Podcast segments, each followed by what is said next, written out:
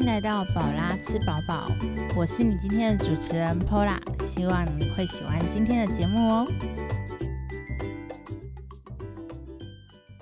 Hello，我是 Pola，你可以在 Apple Podcasts、上 on Spotify 以及 KK Bus 上面听到我的节目。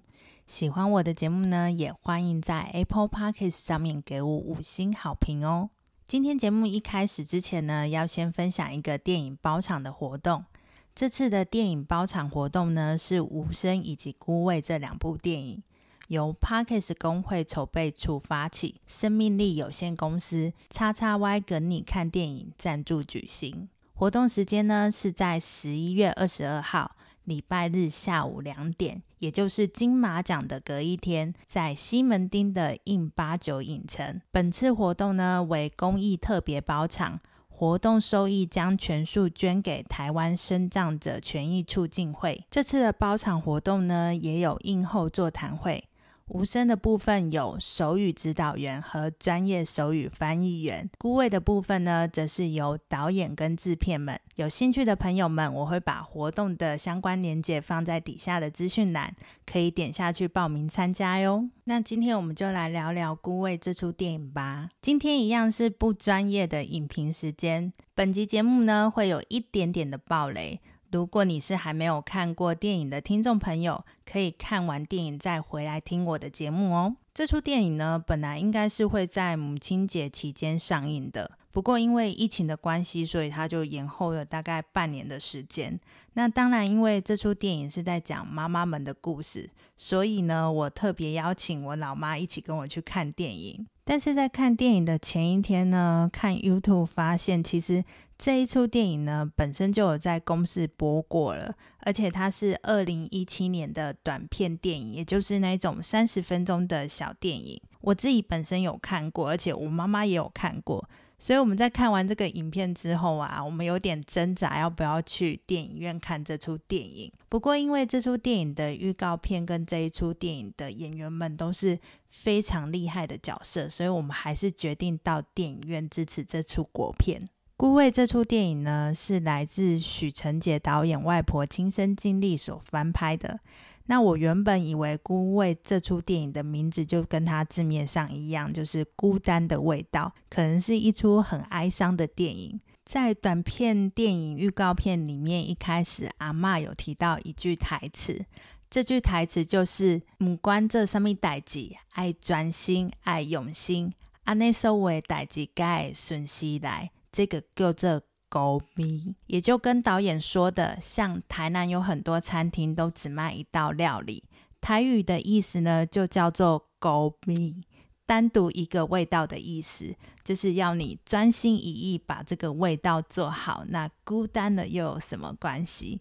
我自己很喜欢去台南吃东西，像台南有很多单独一个味道而闻名的老店，譬如像。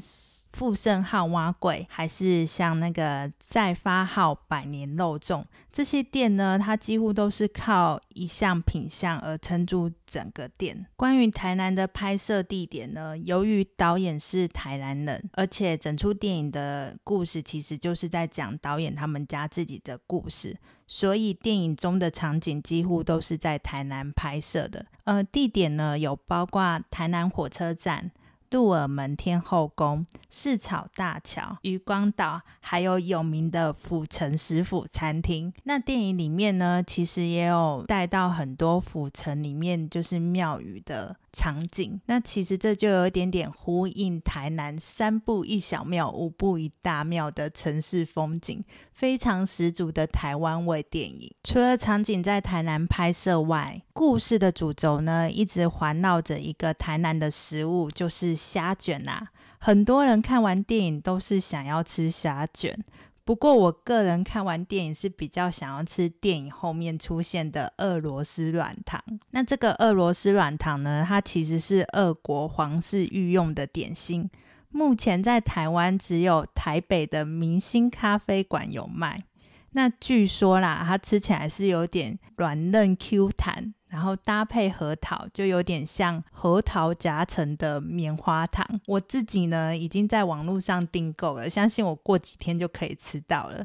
那这个软糖出现在电影里面呢，真的是非常强的自入性行销，因为看到都很想吃。前面介绍电影拍摄的部分，再来呢，很想要跟大家分享，就是我对于电影中角色刻画的一些印象。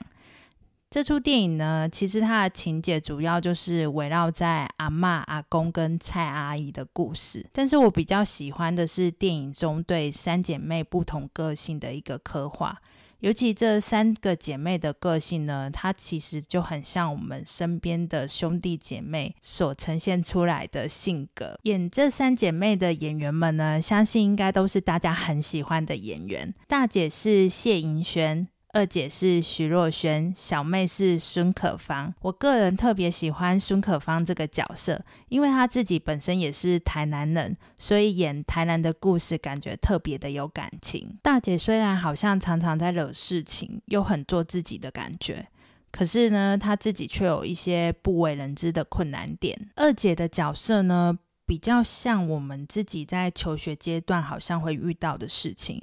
就是家长们呢，都希望你的成绩可以很好，或者是呃做事情比较厉害啊，得第一名之类的。但是二姐也有提到一点，就是华人文化对女性刻板的印象不满的一面。之前其实就有跟朋友聊到一件事情啊。也就是女人三十岁后的人生好像就不是自己的。我觉得二姐就是有充分的表现出那一种无奈感的感觉。再来就是小妹的部分，小妹呢，其实因为她很多事情没有经历到，所以她对她老爸的恨呢就比较没有那么的深。不过他自己其实也有很多想法，但是他又充分的表现出对妈妈的一个尊敬跟听话，所以才会接下餐厅跟妈妈一起工作。里面有一段片段啊，就是妈妈在跟这三个女儿争执的片段。那它里面就有讲到一句话，就是说“谁拎鸡骨也弄不好啊”。我听到这句话啊，心里就在想说，这不是平常就是大家跟家长吵架的时候所会出现的台词吗？再来还有一段，就是二姐跟妈妈说不要吃过期的东西，然后妈妈非常生气的把那个辣酱用到的那个片段，也是非常的可爱。这些小细节、小片段都感觉好像。出现在我们自己的家中一样，这是一出还蛮好哭的电影。这出电影在情感叙述都很到位，而且也非常有张力。我个人的哭点呢，是在大姐生病不敢跟家人叙说的那个片段，还有阿妈因为大姐生病的关系，帮她到处求神问签的那一个片段，那一种有点无助感，但是又。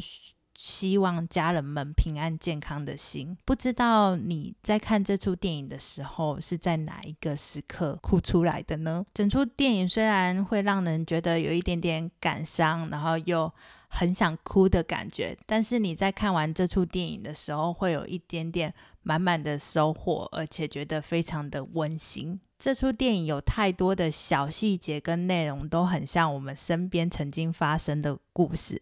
还没有看过电影的朋友们，诚挚的推荐给你。那另外额外推荐一部日本电影给听众朋友们。这出电影呢就叫做《幸福堂屋》，虽然它的电影情节跟《孤味》是不太一样的。